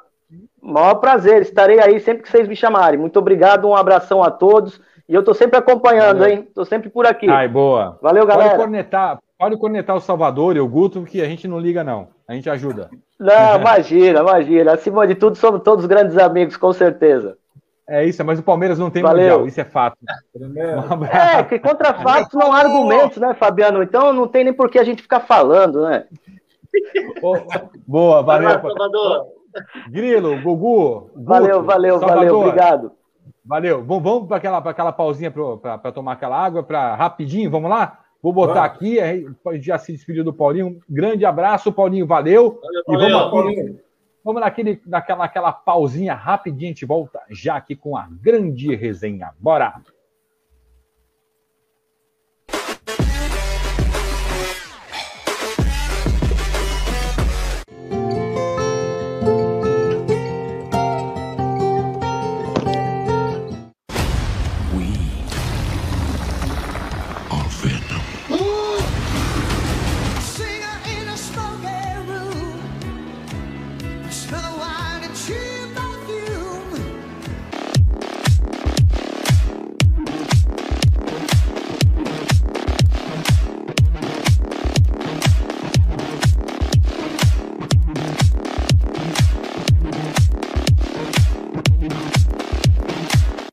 Vacinação contra a Covid-19. Você pergunta, o Ministério da Saúde responde. A Ana quer saber se pode escolher qual vacina vai tomar e por que duas doses. Ana, só com um grande planejamento logístico é possível levar a vacina para todos os cantos do Brasil. Estamos com diferentes vacinas da Covid-19 em nosso país. Por isso, é provável que vacinas diferentes sejam usadas em momentos diferentes em cada lugar, de acordo com a capacidade de entrega dos laboratórios. Não será possível escolher qual vacina vai receber, mas como as vacinas de cada laboratório são diferentes, a segunda dose será a mesma do imunizante da primeira. Mas fique tranquila, porque todas as vacinas foram aprovadas pela Anvisa. Para saber mais sobre a vacinação contra a Covid-19, acesse gov.br/saúde. Ah, lembre-se de baixar o Conect SUS Cidadão no seu celular. Ele é a sua caderneta nacional digital de vacinação.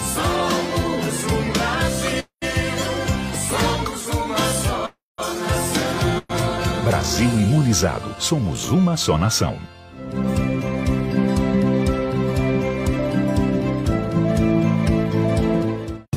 Você não vai acreditar nas vantagens desta Smart TV da Samsung. Para se ter uma ideia, a tela de 50 polegadas tem resolução 4K que garante uma experiência única com imagens mais realistas para você não perder nenhum detalhe. Além disso, ela tem tecnologia Crystal UHD, HDR10 Plus, visual livre de cabos e bordas finas que permitem total imersão para curtir seus conteúdos. Vai parecer que você tem uma tela de cinema em casa. Olha só que demais!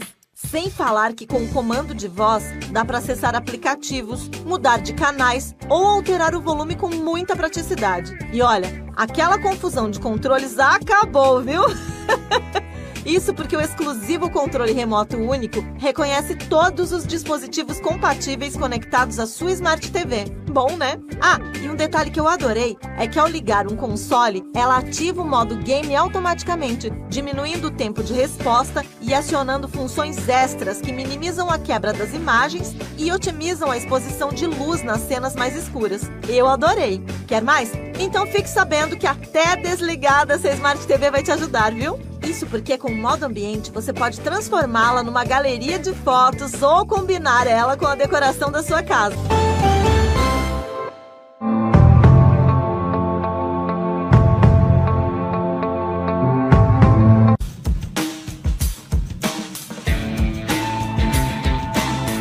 Nós da Universo acreditamos que as empresas são organismos vivos e o capital humano é um diferencial para a organização.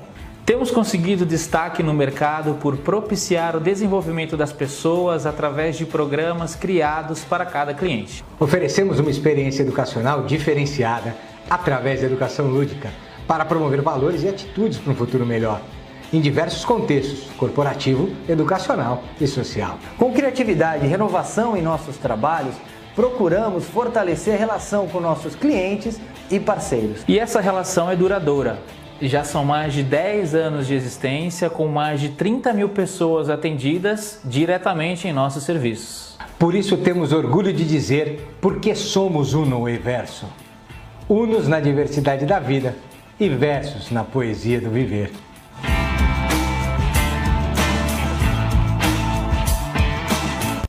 Em quanto tempo sentiremos os efeitos do lockdown?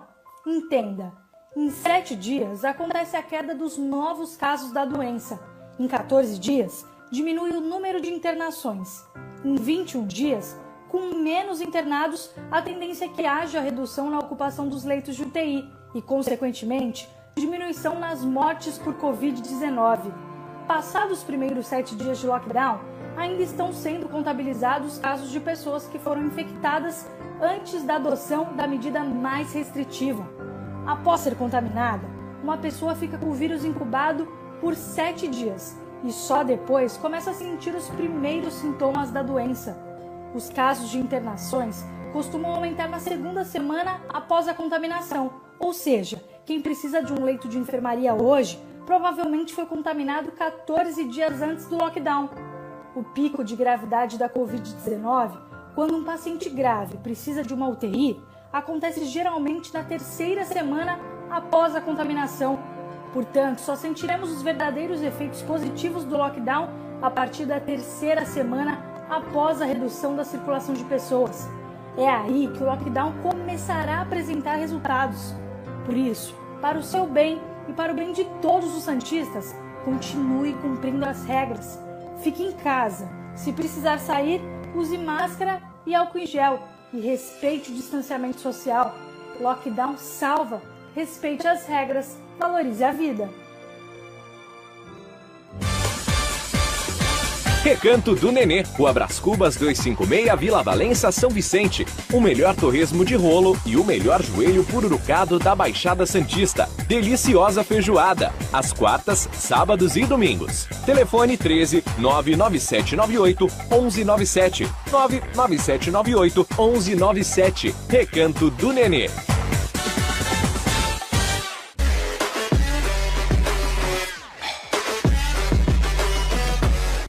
Voltamos, rapaziada. Voltamos com essa segunda parte aqui do A Grande Resenha com o Luiz Fernando Salvador, com o Guto Souto, com o Alexandre Prieto, com o José Ricardo Grilo. Estamos aqui agora, rapaziada, agora para comentar um pouquinho. Vamos debater o seguinte: o Santos estreia na Libertadores. Estreia. Estreia na terceira fase, né? É, da Libertadores da América. Terça-feira tem jogo do Peixe, é isso, Guguzinho? Isso aí, nove e meia. Vilmar Roland é o árbitro da partida. Vilmar Roland é que apitou o jogo da vitória do Santos contra o Boca e contra o Grêmio aqui na Vila Belmiro. Ou seja, já, já dá uma, né, uma boa arbitragem, já dá sorte, né? Pena que aconteceu aí os treinamentos em Atibaia e o Sandri acabou tendo um problema é, físico né, no seu joelho e vai ficar afastado aí por nove meses. Uma Sim. perda muito grande para o nosso meio de campo. Então, o, o técnico do Santos vai ter que mexer ali os pauzinhos para tentar montar esse Santos. Valieira é uma das opções ali para o meio de campo. Soteudo conseguiu chegar na Venezuela, já viajou, chegou no CT, fez o exame de Covid, está tudo bonitinho, já está lá com o time, com a delegação. E o Santos Futebol Clube vai ter que jogar muita bola para tentar um bom resultado quando a equipe do São Lourenço, que no Campeonato Argentino já não ganha aí, pelo que eu vi, umas cinco rodadas. Mas a é, Libertadores esse é a, gente problema. sabe que, a gente sabe que é complicado, o Santos vai ter que correr bastante. Eu vi o jogo do São Lourenço contra a Universidade do Chile, eles jogam muito e vão para o ataque com muita rapidez. Quase cinco toques e já estão na cara do gol. Então o Santos vai ter que administrar, saber administrar essa partida. A gente vai ter dois caras velozes, o Toteiro pela direita, que é o normal do Santos, né? O Marinho pelo lado direito, às vezes acaba invertendo, e a gente vai poder atacar ele, né? Se a gente conseguir um bom resultado, na semana que vem, no dia 13, lá no Distrito Federal, o Santos vai ter a possibilidade de aí sim passar aí a, a, a fase principal da, da Libertadores, Fará. É, só um detalhe, viu, Grilo, Salvador, Guto, Gugu. O, o Sandro é afastado nove meses, é uma perda. O menino tava jogando muita bola, tá? Mas o Ariel Roland sempre tirava ele no segundo tempo. A gente não entendia por quê mas sempre tirava ele no segundo, no segundo tempo. Surgiu o, a informação o, o lá em Porto Alegre, Salvador, surgiu a informação lá em Porto Alegre que o Grêmio estaria interessado, primeiro no Borré, não deu certo, o Grêmio quer atacar o Soteldo. E por que o Soteldo? É um, é um jogador de destaque do Santos e porque o Santos não se resolveu com o time lá do, do, do, da, da, do dos quintos e dos infernos lá. Então, o Soteldo tá meio que se é só negociar com o time lá. Eu, eu, Ô, ô, Grilo, será que o Soteldo trocaria o Santos pelo, pelo Grêmio?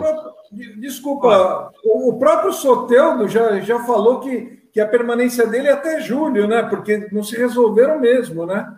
É, não se resolveram mesmo. Ele já tatuou a, a bandeira do Santos, sei lá, no, no, na perna. Se bem que o Lucas Lima tatuou também ele batendo pênalti contra o Palmeiras e foi jogar lá naquele time que não tem mundial. Ô, Grilo, responde você para mim, por Lucas favor. Mesmo.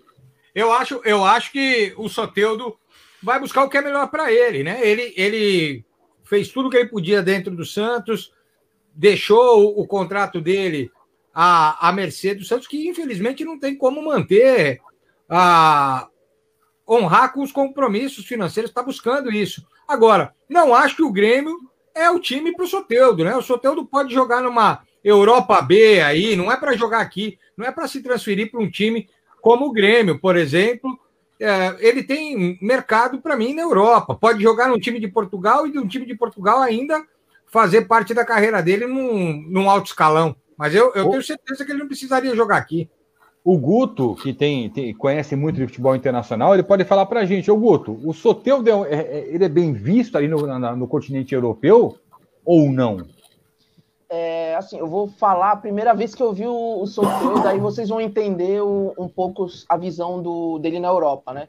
É, acho que é dois, três anos atrás, é, a Venezuela disputou um Mundial e foi para a final com a Inglaterra, né? A Inglaterra venceu. E o Soteudo e o, e o goleiro Castellanos, eu acho, o nome dele, se eu não me engano, foi um dos principais destaques né, da Venezuela. E alguns times, como por exemplo, na, pelo menos na parte da Premier League, o West, West, Ham, West Ham e outro time de Portugal, mas é o. Ah, agora fugiu o nome, o Sporting, né? Ficaram de olho, assim, conversaram bastante com ele, mas não sabe como ia ser a, aquele. Por exemplo, ele é pequenininho, imagine há quatro anos atrás, ele era mais menor ainda, mais frangino. Hoje em dia ele criou um corpo, aprendeu novas táticas, veio jogar no futebol brasileiro. Continua do mesmo tamanho. não, mas Quantos ganhou mais uma licença. Ele é novo, não é novo? Ele tem 23 ele é novo, anos. tem 22, 23, 23 anos. É, ah, é novo. Porque o europeu ele quer moleque é. novo, né? É isso. Só que o que pega muito é isso, realmente, o tamanho dele. Então, isso deixa ver, vamos dizer assim, pessoal ficar um pouco com o pé atrás, né? Mas o Soteldo ele sabe usar isso em prol dele, né? Você vê que a maioria das jogadas, ele, ele até que procura o contato, ele, e o pessoal acaba se assustando. É, realmente, é para tu ter uma aposta, por exemplo, igual o Grilo falou, por exemplo, um Shakhtar da vida, sabe? Um Ajax, eu acho que ele poderia ir para os mercados desse e mostrar seu futebol. É...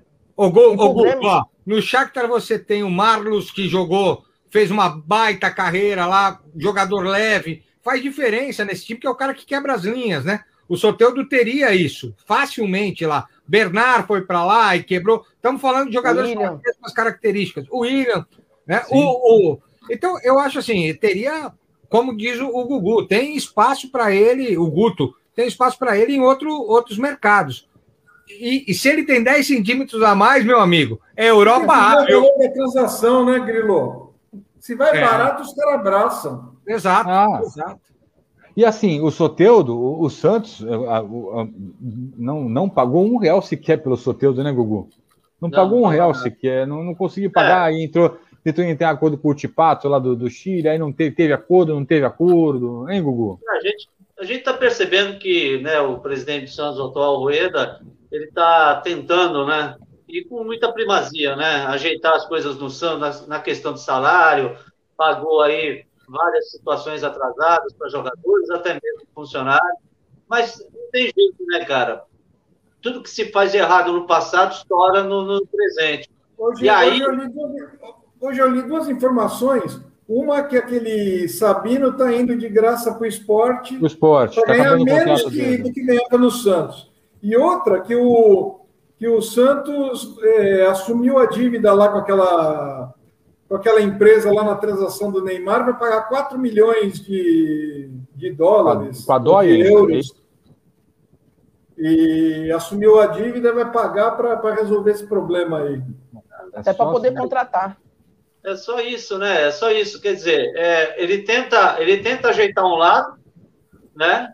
E daí tem que arrumar outro né? Que nem um armário bagunçado, né? Você vai lá, ajeita um lugarzinho, vem o teu, teu irmão, já tira uma camisa, joga uma É a mesma coisa. Só que aí tem uma coisa que eu acho que deveria funcionar melhor no seu futebol clube, que é o, o, departamento de marketing. Né? A pessoa responsável pelo marketing, né? Porque a gente sabe que o Santos conseguiu essa, esse patrocínio master pelo lado do presidente, não foi pelo lado do marketing, não. Entendeu? Porque existe um contrato que foi feito lá atrás com o atual diretor de marketing e tem uma multa muito grande para ele sair, por isso que eles renovaram. Então, eu acho que devia, sabe, se trabalhar melhor o lado do marketing, porque você tendo mais patrocínio, porque o Santos, né, galera? O Santos não tem título mundial, o Santos não tem Libertadores, não tem título paulista, quer dizer, não tem nada para oferecer, né? O problema é esse. Então, eu acho que devia colocar aqui, ó, a pastinha, bater nas empresas, olha, esse aqui é o Santos, nós conseguimos isso, vamos participar, tem que trabalhar, não é só ficar vivendo de credencialzinha em Maracanã, ficar, sabe, fazendo essas coisas, entendeu? Porque aí, sabe o que acontece? Desculpa um pouquinho me alongar. Começa a faltar dinheiro, vai ter que mandar embora funcionário. Entendeu? Eles que pagam o pato, porque não pode tirar o jogador porque tem contrato. Então, isso, isso tem que acabar. E tem que e pelo visto, a situação dessa pandemia vai continuar por um bom tempo ainda. É. Não tem jeito, entendeu? Então, tem que, tem que melhorar isso, né? Tem que colocar o, é, o, o departamento Ô, nos trilhos, né? Ô, Gugu, você achava que se não fosse a pandemia ele já tinha sido vendido? Que eu acho que o que aparenta é que o Santos queria ele para ele fazer uma boa temporada e vender, e, e assim pagar o Tipato e as partes envolvidas. É, eu, eu, eu acho, mas, mas é o tal negócio, né? Se você, se você não tem dinheiro para manter alguns jogadores que ganham muito bem no clube, a coisa começa a estourar, não, não tem jeito, né? É, tem jogadores aí que não estavam atuando, era um milhão por mês. Mas um como é que vende se não Imagina pagou? Isso. É isso que eu não entendo. É não, mas, mas aí, se, for, se, for, se, se vende, por exemplo, se vende pega o dinheiro da venda, aí tenta cobrir o que a origem, né? Da onde comprou e não pagou, e tenta ficar com alguma coisa. O problema é que hoje não tem bobo, não tem bobo. O Ultipato vai negociar direto. Ele tem os direitos do sorteio, é, ele não recebeu. Acabou, brincadeira. E o, o, o, Google falava sobre. O Santos renovou essa semana com o gerente de marketing, né? O, o Frazão, que era o quarto ou quinto lá do, do Flamengo. Aí falaram para ele: ah, vai lá para o Santos tal. E aí tá aí, mas enfim, renovaram com ele, então deve ter chegado no potencial, mas quem está saindo com a pastinha do braço é o próprio presidente André Zoeda, que fechou a Samap, que vai fechando aí esses patrocínios, que, porque ele é um empresário que tem conhecimento, ele tem uma carteira de clientes, ele trabalhou né, com muitas empresas, umas empresas enormes, então ele está pegando aquelas mais próximas, óbvio, tentando trazer para ele para diminuir o prejuízo dele. Mas o que o, o, o Marcelo Elias colocou aqui, ó, é, ele, primeiro ele colocou isso aqui, ó falando que o, que o Zé Ricardo Grilo quebra linhas, só ele sabe, né? E aí ele colocou o seguinte: o Santos não, é, o Santos não, quem não paga são os dirigentes que passam por lá. O Rueda vai passar o mandato pagando dívida, concordo, ele vai passar o mandato pagando dívida, mas eu vejo uma coisa boa, ele o que ele, o que ele puder, ele não vai deixar para a próxima gestão. É ele vai conseguir, ele vai conseguir estancar. O que o Santos precisava era isso. Fará, se ele, está falindo, o Corinthians apresentou uma dívida maior que a do Santos. Se ele pagar as dívidas, ele já leva o Santos para um outro momento. Patamar, exatamente. É o que ele precisa fazer. É fechar ali o, o que tem que pagar, arrumar a casa, dar é. sorte. Não é sorte, é competência, de dar Sim. espaço para a molecada, para poder vender os moleques e poder fazer isso, e enxugar a casa, porque vai ter que viver dessa forma. E a gente fala muito disso, ah, o raio do Santos, caiu o raio. Isso, isso não pode ser uma constante num clube. No clube, porque se o clube só vive disso, e quando a safra não for boa? E a gente sabe que não é toda safra que vai vingar moleque. E, e pô, o Gugu acompanha futebol desde que nasceu, ele sabe disso, fará também. Não é sempre que você tem essa entre safra. É verdade de moleque bom. E outra coisa que o Gugu falou que é importantíssimo. A gente falava isso outro dia, o, o, o Gutinho aqui, nosso, ele ainda vai lá, ele falou para mim, ele é fã do Arsenal. Eu tive lá no estádio do Arsenal. E, e você vai fazer um, um, um, tour pelo estádio do Arsenal, você recebe um, um tipo um iPad como esse, você coloca o fone de ouvido, escolhe 17 idiomas, e você Sim. vai sozinho fazendo um tour pelo estádio do Arsenal visitando o estádio sem ninguém. Fui eu e meu filho ouvindo aqui. Agora você vai para lá, siga a direita, tem as placas. Você vai no Santos. Qual é o tamanho da história do Arsenal? Com todo respeito, a história do Santos. Não tem. Só que a gente vai olhar para o que tem. A visitação do Santos é muito pequena perto do que o clube tem. Então, eu concordo com o Gugu é, quando ele fala isso. O Santos não tem que provar nada. O Santos tem uma história, né? E tem que fazer essa história se valer. Eu acho Mas, que ô, ô, Grilo, eu, eu, tenho a seguinte opinião. Eu, eu concordo com tudo que você falou, que o Gugu falou. Mas, assim, enquanto o time não renovar a sua torcida, ou seja, enquanto não surgirem Neymar, Neymares, Robinhos, Diegos, Gansos, de tempos em tempos, a torcida do Santos vai, vai envelhecendo. A torcida de qualquer clube, não só do Santos, vai envelhecendo, envelhecendo, envelhecendo. Então, não há. Essa é. molecada, hoje, os clubes europeus, eles fazem isso muito bem. E a molecada que hoje está aí, com a idade do Guto, por exemplo, é uma molecada que consome muito o produto futebol. Exato. Por que, que essa molecada consome mais o produto lá de fora do que o daqui? Porque essa molecada tem um time lá fora e não tem um time aqui. Por causa Verdade. disso, porque aqui a gente não sabe trabalhar isso. Exato. A gente não sabe. E, e a gente pode até começar a aprender, mas até chegar num patamar onde você faça disso uma receita, desculpa, isso ia desfavorecer muitos dirigentes. E aí você sabe que, que aqui no futebol não anda. Não Perfeito. vai andar. Entendeu? Perfeito. É por aí. Ô, então, gente, a gente tem tá... um problema, viu? Ô, tem um problema. Quando o profissional entrar no clube de futebol, quando ele tiver um crachá aqui no peito, ele não, quiser, ele não, ele não pode ser maior do que o crachá. Entendeu? Exato. Isso, isso que é o problema. Ele tem que trabalhar em prol do clube, não em, em razão dele ficar aparecendo na mídia, fotinho ali, que eu sou melhor, que eu sou o cara, que eu sou o quê. Não adianta. Por isso que as coisas rolam lá fora, as coisas acontecem. Por quê? Porque tem um profissional para cada área e trabalha sério. E, e não está preocupado com a é. sua imagem. E, e atrasou, vai, atrasou, vai buscar o dinheiro no, no, no, mercado. Não vai cortar o cafezinho nem mandar a tiazinha do café embora, né? Isso. Não resolve. Mas isso aí também não é privilégio do Santos, não, viu? É, é só para a gente fechar aqui, o Marcelo Elias, o Santos tem muito, é, muitos problemas problema em meio a uma pandemia para resolver. O Rueda vai ajeitar a casa em meio ao caos. Mas agora fica difícil trabalhar e já estão fazendo milagres. Digo, são competentes. Então, para a gente fechar esse assunto do Santos, Gugu, amanhã o Evaldo Prado, que não apareceu mais uma vez, terceira falta seguida. Amanhã, amanhã na terça-feira, a Gol Santista transmite o Santos, né? Isso, vamos transmitir aí com o nosso pré-jogo com o nosso ex-jogador do Peixe, o Sérgio Guedes. A gente vai estar aí junto com o Santos, né, torcendo para que o Peixe consiga um bom resultado lá na terra do tango. É Facebook, YouTube, Twitter, transmite tudo quanto é lado, né? É, é, a tur é a turminha toda. Boa. Ó, antes da gente se despedir aqui, porque tem a segunda parte da entrevista do Sérgio Guedes que o Gugu fez, e vai ao ar daqui a pouquinho, eu posso colocar aqui um, um, um, negócio, porque o Alexandre Fernandes, ele não veio, tá? Ele acabou não vindo. Porém, ele mandou pra gente o quê? Algumas notícias características dele, né? O que chamam de quê? De breaking news. Então a gente vai tentar ler aqui algumas manchetes de jornais ou manchetes, linhas finas de programas de TV que parece que não deram muito certo. Só para a gente não perder aquele, aquele negócio da grande resenha. Então, a gente tem aqui essa vinheta longa, não sei que editor colocou essa vinheta lá. Chuva obrigou as pessoas a usarem guarda-chuvas. Isso aconteceu mesmo, gente. Tá? É. Dois mortos andavam pelo elevado 120 que desabou sobre dois carros. Dois mortos andavam. Inflação do Brasil de 5,92 subiu para 5,91. Olha lá, é, Sedai deixa moradores na merda, literalmente. Tesão no protesto em São Gonçalo. É tensão. Aí o editor ali errou. Aí esqueceram de botar o título no jornal e, e pior que publicaram o jornal assim, sem título. Não tem jeito. Protesto contra a morte de um homem terminou em protesto em São Paulo.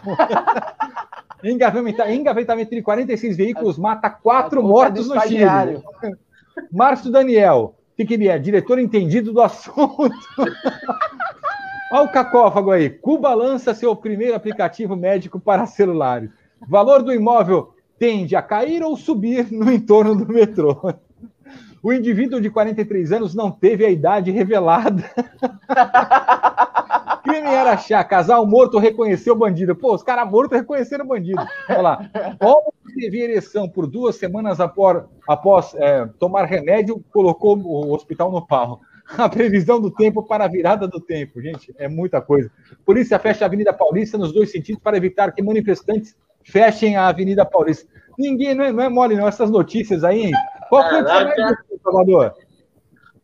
Não entendi. Qual foi a que você mais gostou dessas daí? Putz, eu vejo cada uma, cara. Eu na delegacia, então, você não acredita. Tem uma preferida, Gugu? Eu gostei dessa do Paulista. Essa ficou legal. Guto? Gostou da do hospital, né, Guto? Eu gostei da do trem, né? Vai subir ou vai descer. É, pô. E você, Grilo, qual é a boa? Diretor entendido do assunto. Essa eu vou usar. Essa eu vou usar em trabalho. Diretor. Qual é teu cargo? Diretor entendido do assunto. Sensacional.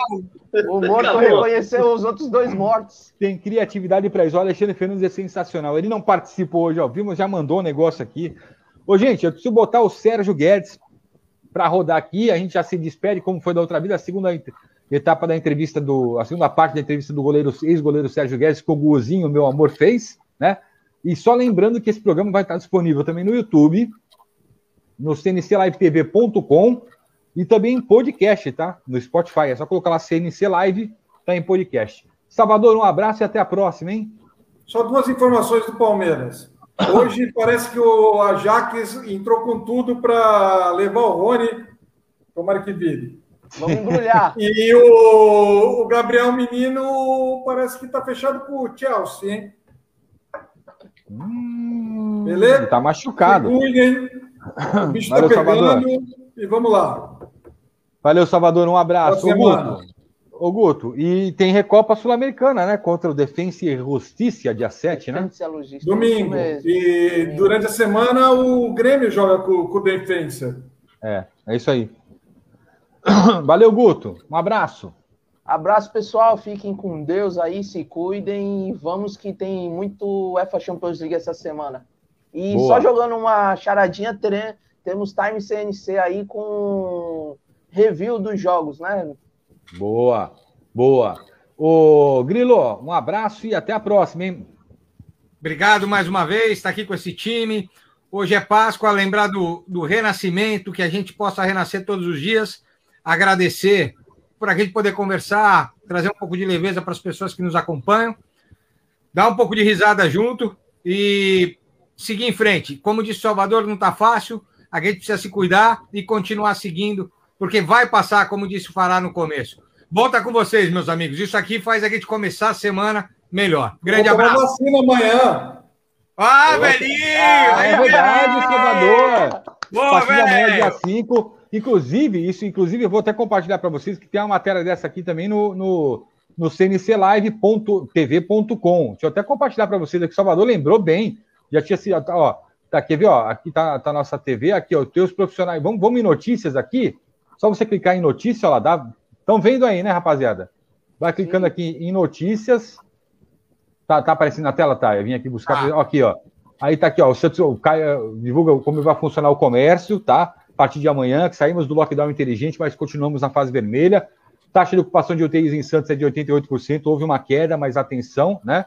Vai ter mudança no código de trânsito, viu, rapaziada? O que mais tem aqui, ó? Atualização, Bertioga tal. São Vicente tem uma diminuição muito grande no número de, de de internados em enfermaria, que também é bom, mas a UTI continua 100%. Ó, agentes de segurança pública de, é, serão vacinados a partir de segunda, né? O governo, e não só de aqui está de Guarujá, matéria de Guarujá, mas serão de, todo, de, todo, o estado, de todo o estado de São Paulo. Então amanhã o Salvador toma a primeira dose da vacina, né, Salvador? É isso, né? Graças a Deus. É isso aí, Salvador. Parabéns. Guguzinho. Valeu. Um abraço, um abraço, mas você vai, vai ficar por aqui, ó. Tá aqui, deixa eu tirar aqui vai ficar por aqui porque temos o quê? Temos o, o Sérgio Guedes, não é isso? Isso aí, nosso ex-goleiro, segundo papo, né? Essa série aí com ele é um papo muito, muito legal. E hoje segue, segue o bonde junto com ele. Segue o bonde junto com ele, ó. Já vai rolar aqui, ó. Esse aqui, ei, garoto bonito, hein? Se eu não virar jacaré, domingo que vem eu tô aí, hein? É isso aí, valeu. um abraço, gente. Vamos ficar com o Sérgio Guedes aqui e a gente volta no próximo domingo. Valeu, valeu galera. Valeu.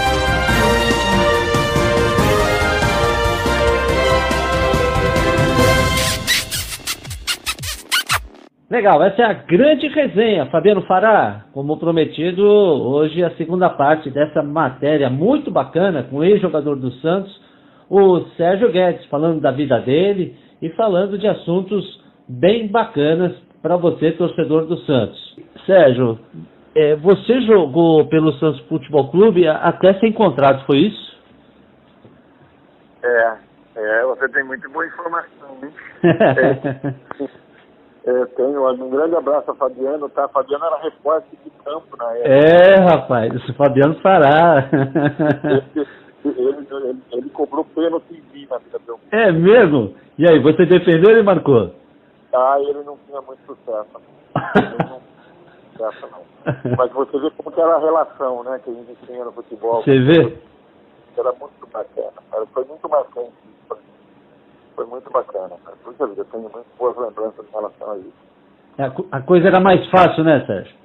Ah, com certeza. A relação era, era demais.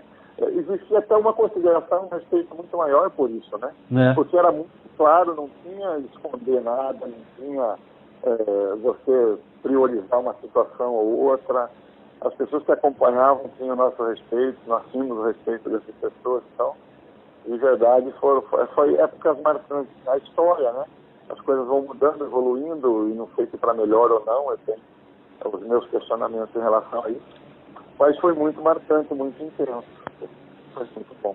E esse, essa questão que você jogou, né, sem contrato, né, é uma, é uma atitude nobre, né, Sérgio? É, existe uma razão para isso. Existe uma razão para isso.